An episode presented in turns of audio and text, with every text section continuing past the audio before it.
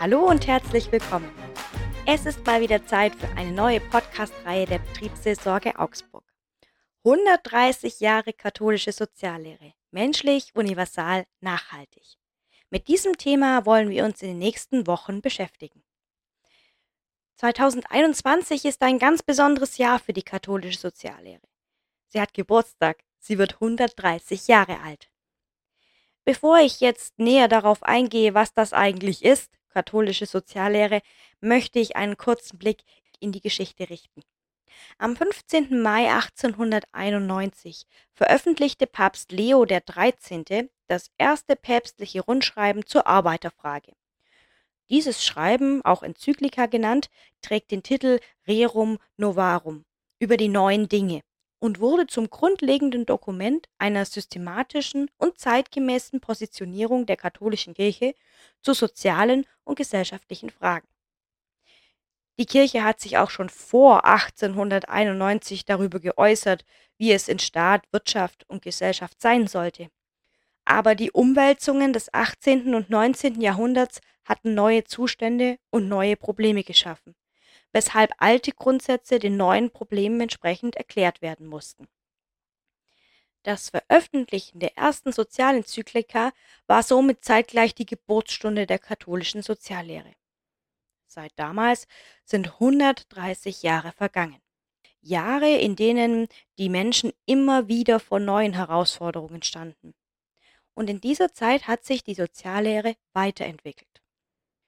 130 Jahre eine lange Zeitspanne. Nach so langer Zeit gibt es zwei Möglichkeiten. Entweder etwas gilt als alt, verstaubt und unverständlich. Man kann sich hier auch die Frage stellen, ob es überhaupt noch Relevanz hat für die heutige Zeit. Oder aber das Gegenteil ist der Fall. Etwas ist 130 Jahre lang gewachsen, hat sich bewährt und als wichtig für die Gesellschaft herausgestellt dass die katholische Soziallehre den Menschen im Blick hat, universale Gültigkeit hat und noch immer nachhaltig wirkt. Das wollen wir, die Betriebsseelsorger und Betriebsseelsorgerinnen der Diözese Augsburg, euch in dieser Podcast-Reihe aufzeigen.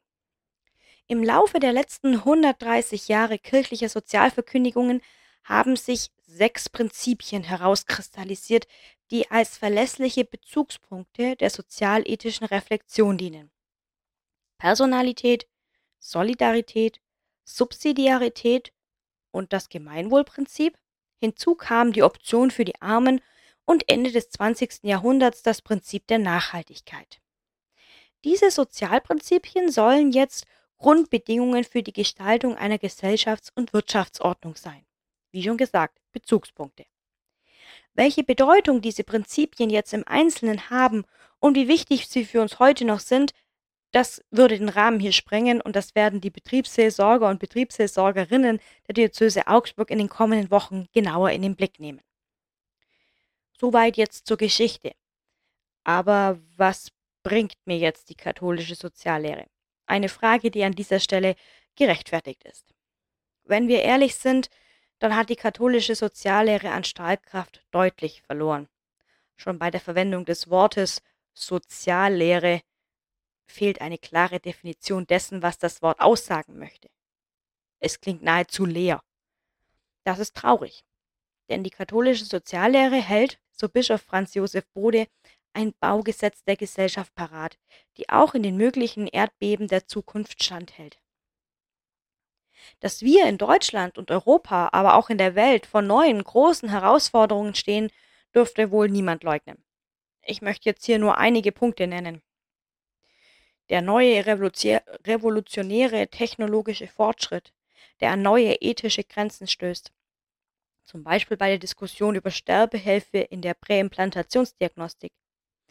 Die steigende Zahl der Arbeitslosigkeit, die umfassenden demografischen Veränderungen, strukturelle Probleme im Renten- und Gesundheitswesen, der Umgang mit den Ressourcen der Erde und der Klimaschutz. Ich könnte die Liste hier noch um einiges verlängern. Der Orientierungsbedarf steigt und wir sind darauf angewiesen, dass Orientierung vermittelt wird. Schade, dass da das erdbebensichere Baugesetz, um im Bild von Bischof Bode zu bleiben, in unserer Gesellschaft zu wenig bekannt ist und zu wenig wahrgenommen wird und zu wenig berücksichtigt wird.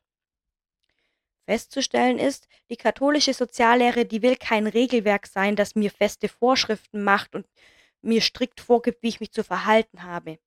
Nein, vielmehr ist sie eine Art Richtschnur oder eher ein Kompass, der uns die Richtung vorgibt.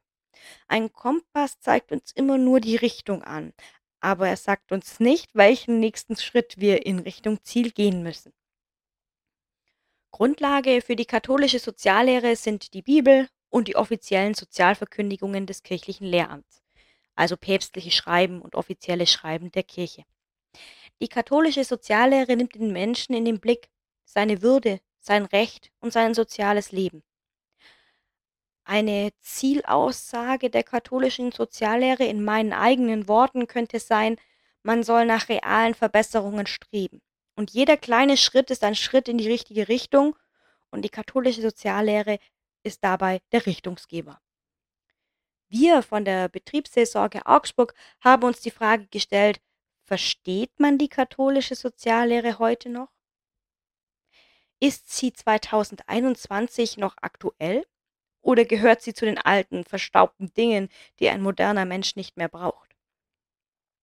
In einer Podcast-Reihe, die heute startet, möchten wir zeigen, was es mit der Soziallehre und ihren Prinzipien auf sich hat und auch deutlich machen, dass die Soziallehre der katholischen Kirche noch immer menschlich, universal, nachhaltig ist.